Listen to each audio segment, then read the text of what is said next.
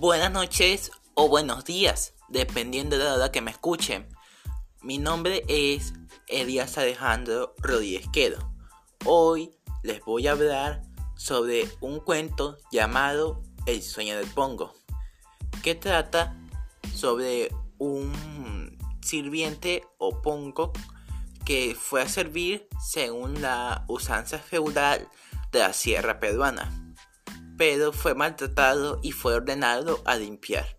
Y fue burlado y el patrón y los demás sirvientes se rían de él.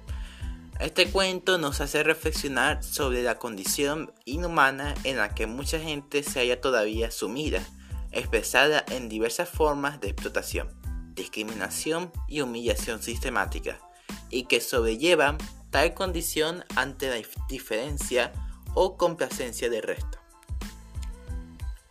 El tema principal es el, restablecimiento de la justicia, la reparación de un daño que cometió el asentamiento abusivo y cruel contra el Pongo.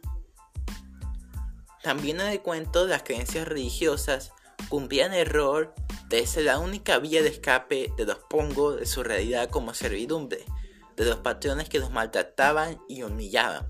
Además significaba la conexión de las personas humildes con sus creencias que los ayudaban a soportar el día a día.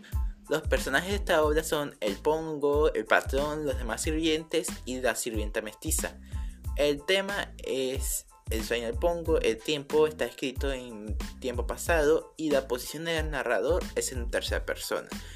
Este cuento nos hace reflexionar gracias a su historia y argumento.